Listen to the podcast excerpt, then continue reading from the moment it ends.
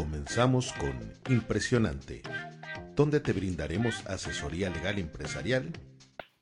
Hola, ¿qué tal? ¿Cómo estás? Hoy vamos a compartirte ideas sobre qué tan conveniente es asignarme un salario fijo si soy dueño de mi empresa para mejorar la administración de mi empresa. Vamos a ver pros y contras de esto. Licenciado Eric, ¿qué piensas de esto? ¿Qué tal? ¿Cómo están? Eh, muchas gracias, Alfredo, contador. Eh, bienvenidos todos. Este tema creo que es muy interesante. Platicábamos antes de iniciar la grabación sobre los pros y los contras. Eh, yo creo que la parte que tenemos que analizar es lo financiero, lo contable, lo legal, lo administrativo y esperemos que hoy eh, les aportemos muchas ideas de valor para que ustedes tomen la decisión más adecuada para sus empresas. Contador, bienvenido. Muchas gracias, buenas tardes a todos. Sí, un tema particularmente interesante. Históricamente, hay que recordar que las personas físicas desde la época de Ernesto Cedillo pueden en su negocio usar el dinero que queda o que está en la cuenta sin ningún problema. Antes de, antes de Cedillo no era así. Salinas y para atrás había que asignar el sueldo de mercado que le, decían. De Cedillo para acá se permite en las personas físicas sin problema y en las morales es otro tema porque ahí si no hay un sueldo fijo eh, establecido para el trabajo que hace el dueño, empieza a ser un problema grave de dividendos fictos que a la larga puede tener un tema fiscal de preocupación. Interesante y la verdad es que yo les compartía antes de empezar la grabación también sobre qué hago yo con mis clientes cuando estamos llevando un programa de coaching de negocios sobre hablar del tema del salario fijo y siempre que veo que es importante que se lo asignen es por dos razones. Una, combinan las finanzas personales con la administración del negocio, lo cual genera un caos tremendo en, la empresa, no se conoce bien la realidad y capacidad del negocio de generar utilidades. Y por otro lado, cuando las cosas no van bien, el último en pagarse es el dueño de negocio.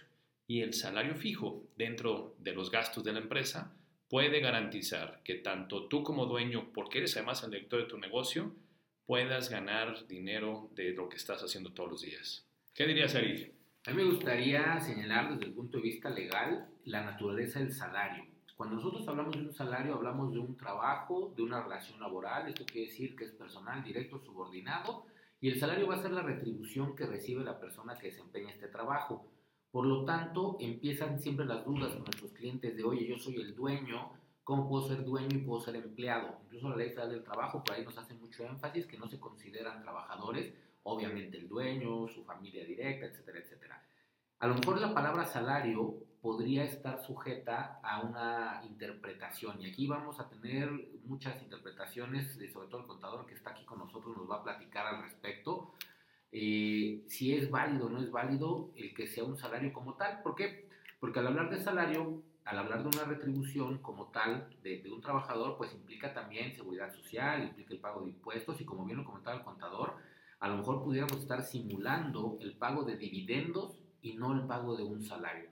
Que también pudiera ser válido, como lo comentas Freddy, a lo que creo que nos tenemos que enfocar es a la retribución estandarizada, cíclica, que pueda recibir el dueño de la empresa y ya después podríamos platicar si esto es un salario como tal, habrá un, un timbre de nómina, etcétera, etcétera, habrá un contrato, incluso derechos obligaciones, o si lo vamos a manejar bajo otra eh, perspectiva que son anticipos de dividendos, de utilidades, etcétera, etcétera, que pudieran ser también un esquema válido. Contador, acábanos.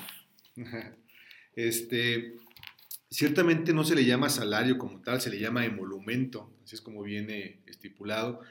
Y es interesante porque ciertamente la ley, eh, Eric, tú nos podrás abundar en esa información, pero no habla que hay una relación subordinada, sino que habla que hay una relación, eh, un trabajo y que eh, amerita un pago, entonces se le llama emolumento. Ciertamente, si no hay una relación de trabajo, implicaría una retención directa del 20%, muy alta, pero si se justifica que, que la persona, eh, aparte de ser dueña o socia, tiene una relación que sí implica una subordinación hacia un horario o una función, se podría aplicar la retención en base eh, a la ley de renta, que lógicamente pues, nos llevaría a retener menos del 20%. Entonces buscaríamos que hubiera un contrato en donde se especificara las funciones del, emolumento y se diera las, características propias para poder retener menos. A mí se me hace muy importante que exista esto porque eh, por ahí decía Vladimir Putin que el liderazgo estaba dado por los nos. Realmente el líder es aquel que sabe decir no. Decir sí es lo más sencillo. Eh, y la forma más eh, práctica de decir no es poner un límite en las empresas. Les puedo, yo puedo, me viene a la mente varias empresas que han sido clientes del despacho en donde cuando no está bien claro el límite entre lo que es personal y lo que es empresarial, generalmente eh, es un barril sin fondo. Empresas familiares que se han ido a la bancarrota gracias a que no somos capaces de poner un límite a través de un salario que permita que se desarrolle la empresa como una entidad aparte y diferente. Una empresa es como si fuera un organismo vivo que si no come por sí misma y se nutre por sí misma, al final va a morir. A mí me gustaría en este tema ser ahorita el abogado del diablo y poner algo sobre la mesa. Ustedes dos, ¿qué piensan sobre esto? Voy al otro extremo, al otro lado, donde también he visto empresarios que sí se han asignado un salario eh, por ser finalmente directores de su empresa, pero se lo han puesto muy por arriba de lo que realmente se paga en el mercado en su industria. ¿Qué significa esto? Que pues yo soy el dueño, yo me pago el salario que yo quiera. Y, y he visto en este tipo de negocios que genera una zona de confort en esos líderes empresariales. ¿Qué provoca esto? Finalmente mi negocio está pagando mi salario muy bien pagado para que mi familia sobreviva, pero mi empresa no está generando utilidades. Y en estas características que veo en este escenario, les preocupa más el tema fiscal, no hay crecimiento, se vende lo necesario para pagar salarios y no se busca algo más ambicioso. ¿Qué piensan de esto? Pues Freddy, yo creo que has dado la clave, el número es importante. Eh, en alguna ocasión nos compartía un cliente su experiencia, que la forma en la que él determinó el salario correcto para sus funciones era el de mercado. Igual el contador hacía el antecedente, él se puso a ver cuánto costaba sustituirlo en la operación. En este caso, una persona con sus habilidades, sus características, con todo lo que implicaba su trabajo, cuánto ganaba en el mercado. Y ese fue el número que se asignó como su contraprestación, su retribución, como le queramos decir, de manera fija. Y al final, el beneficio que llevaba él como eh, accionista o como dueño de la empresa ya partiendo de las utilidades. Yo creo que una manera muy fácil de llegar a este número o de que sea una decisión colegiada es que se establezca la retribución a través de una asamblea de accionistas, en el caso de ser una persona moral, o de una sesión de consejo de administración, si, si tienen una estructura corporativa interesante, para que no sea una decisión eh, unitaria, que no sea del jefe, del líder, del dueño, nada más decir un número, sino que se pudiera hacer un estudio, un análisis para saber cuánto se debe de pagar en relación al puesto y también, como comentas, cuánto se puede pagar, porque al final eh, podríamos forzar el motor y quizás eh, dejar de reinvertir o, destinar ciertos recursos a otros proyectos de crecimiento que pudieran ahorcar la empresa. Yo creo que esto pudiera ser una decisión colegiada, incluso si es un dueño de negocios que opera de manera independiente, persona física, pues establecer un, pequeño consejo con asesores independientes que le pudieran eh, dar una visión más amplia de cuánto sería lo correcto para fijarse una remuneración. Un craso error sería pagar más allá del valor de mercado. La única razón que se me ocurre para hacerlo es eh, cuando por estrategia necesitas que alguna persona de la familia no se mete en las decisiones, entonces le pagas un salario más allá del mercado eh, con la condición de que de libre eh, administración. Fuera de ahí, no hay razón para pagar arriba del mercado, sería un craso error. Eh, y al final de cuentas, si tú pagas valores de mercado, tendrás que generar superávit o utilidades, y es ahí en donde entra el papel del empresario. Empresario es aquel que arriesga y aquel que es capaz de producir un nuevo negocio con las utilidades de uno anterior. Entonces, poner un valor alto de mercado implicaría bajar utilidades, que implica quitarle responsabilidad al empresario que tiene la responsabilidad de generar nuevos negocios. Y creo que en esto que acaban de comentar dan el clavo lo mismo. Haces el negocio exclusivamente para tus finanzas personales, para tus metas que como familia quieres hacer, o tienes una meta más ambiciosa con el negocio que quieres. Porque si es así, entonces me interesa ver un negocio rentable, generando utilidades, y no está peleado con tus finanzas personales. Pero ahora voy a poner un escenario más para ustedes que me gustaría que también discutamos juntos sobre este asunto. Probablemente nos esté escuchando ahorita alguien que sabe que su director, que su dueño, tal vez es su papá, el que se ha asignado un salario por arriba del mercado. ¿Qué argumentos serían válidos para esta persona que nos está escuchando ahorita de convencer que tome en cuenta estas recomendaciones, que la asignación del salario tiene que estar de acuerdo al mercado, que busque un consejo de administración, una decisión colegiada y no autocrática? ¿Cómo le podemos ayudar a aquel que necesita convencer al que no nos está escuchando que se ha asignado un salario por arriba del mercado y que busque rentabilidad y utilidades en su negocio por encima de esa decisión. ¿Qué dirías, Eric? Eh, pues Alfredo, como tú bien sabes, está de moda el famoso gobierno corporativo. Es una herramienta muy útil que particularmente nosotros promovemos mucho. Y la premisa que es, es que esta manera de operar protege a clientes, proveedores, accionistas, colaboradores y trata de que todas las decisiones que se tomen sean las mejores para la empresa. Yo creo que la mejor manera de, poder llegar a saber si estamos bien, estamos mal dentro del mercado es a través de órganos colegiados. Contar con asesores, ya sean internos, externos, consejeros, que nos puedan aportar experiencia, nos puedan aportar conocimientos y nos puedan poner en referencia. Decía mi maestro Mainis, que si un día nos escucha le mando saludos, eh, que la estadística, eh, perdón, que había tres tipos de mentiras en esta vida, las mentiras dolosas, las mentiras piadosas y las estadísticas. Y desgraciadamente eh, yo puedo voltear al mercado y decir que estoy por debajo o por arriba de en relación a lo que yo busque. Esa sería la diferencia. No es lo mismo que yo trate de determinar a través de una estadística cuál sería el, costo o el precio que debería asignarse a, esa, eh, a ese trabajo, a esa labor que está desempeñando, sino más bien acudir con consejeros, formar un, un órgano colegiado que pudiera determinar qué es lo más adecuado para la empresa. Quizás puede estar por debajo del mercado, pero la empresa no puede pagar más.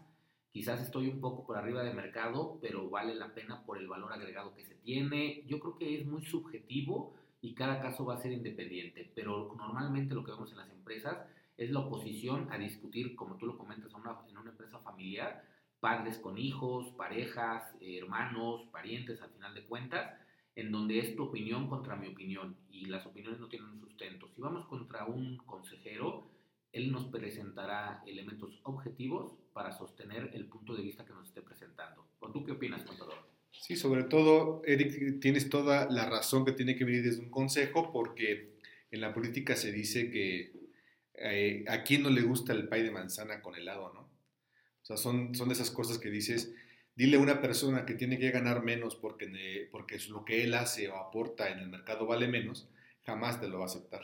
O sea, no va a haber nadie que diga que, que pueda justificar que, que, va a ganar menos. Yo creo que aquí se tiene que hablar de liderazgos, que puede ser apoyado con un consejo corporativo, como bien comentas, pero yo creo que en el fondo va a tener mucho que ver si la persona que está ejerciendo el liderazgo es capaz de ver por el bien de la empresa a largo plazo.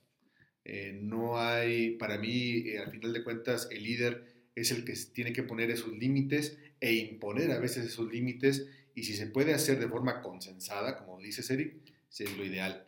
Pero si no se puede lograr el consenso, pues habrá que dar el golpe en la mesa y empezar eh, a intentarlo ordenar. Pues finalmente quisiera último escenario para compartir sobre ese tema y seguramente muchas muy buenas aportaciones, Eric y Raúl, sobre esto. Ahora voy sobre el otro. Eh, hemos hablado de estar arriba del mercado, del salario, pero ¿qué tiene que hacer entonces el líder empresarial que no se puede pagar con su propio negocio el salario que cubra sus necesidades familiares y que de alguna forma eh, tiene que ser algo al respecto para que esté dentro de mercado? ¿Por qué seguir con mi negocio si no me puede pagar siquiera un salario de lo que está de acuerdo el mercado? ¿Por qué no buscar otro empleo? ¿Qué dirían ustedes? Pues yo creo que lo primero es voltear a ver qué está pasando en el mundo. Nosotros partimos de una premisa o de un paradigma en que un negocio inicia con una pequeña inversión y, y, al principio tendrá pérdidas, pero después ya va a dar rentabilidad, etcétera, etcétera. Sin embargo, los grandes modelos de negocio inician con inversionistas, inician con capital de riesgo que se está inyectando a un proyecto. Digo, voltemos a ver a YouTube, voltemos a ver a Netflix, que después de muchísimos años se volvieron rentables, pero tenían una base que era muy importante, que era un modelo de negocio, un plan de desarrollo, tenían objetividad en lo que estaban planteando y eso convenció a otros que invirtieran y en plazos muy largos en esa promesa. Obviamente el negocio que no te da en este momento, pero no va a dar más adelante, no tiene sentido hacerlo. Pero si tiene lógica, tiene un planteamiento, yo creo que lo primero es voltear a ver si requiere inversionistas. Hoy están de moda programas como Shark Tank, ¿no? Donde hablamos de personas que tienen negocios que ya funcionan, que son rentables, pero quieren escalar aún más modelos de participación, eh, que fue ahorita el, término donde hay cofinanciamiento para proyectos. Crowdfunding. El crowdfunding, por ejemplo. Yo creo que hay muchas ventanas a donde ver. Lo importante es tener claro que el negocio hoy no da, pero puede dar. Y eso amerita eh, quizás deuda, quizás eh, inversionistas. Es mejor ser dueño de algo que produce que ser dueño de todo que no es rentable. Entonces yo creo que tenemos que ir rompiendo paradigmas, abriendo puertas, abriendo opciones. No es que merezca menos, en este momento no lo puede dar, pero lo va a dar más adelante. Vale la pena el tiro, yo creo que eh, hay opciones. ¿Cómo ves, contador? Fíjate que aparte de ver deuda o capitalización, yo pensaría en, la, en los porcentajes. En una economía como la que estamos viviendo, con, los, con las nubes que se ven en el, en el horizonte, nos queda un año muy cuesta arriba eh, una cosa que valía la pena pensar es por qué no pagamos en base a porcentajes. Tengo varios clientes que, rentaban propiedades y que ahorita están, pues se quedaron sin el inquilino pues, por el tema pandémico. Y, y, le decíamos, ¿por qué no en lugar de cobrar una cantidad fija mensual, piensas en un porcentaje del negocio? De tus ventas, tal porcentaje, de, tus utilidades, tal, tal porcentaje. Y eso puede dar viabilidad a todo mundo porque eh, una de las cosas que más nos quejamos en el año pandémico es precisamente que no hubo facilidades del gobierno, no hubo facilidades de algunas empresas. Entonces el tema de repartir por porcentajes puede dar que todos coman y que la cobija se jale pues lo más que se pueda, ¿no? Sobre el resultado y el porcentaje será lo justo, ¿no? Interesante. Licenciado Eri, contador Raúl, muchas gracias. Saludos a todos. Espero que esto ha sido mucho valor para ti.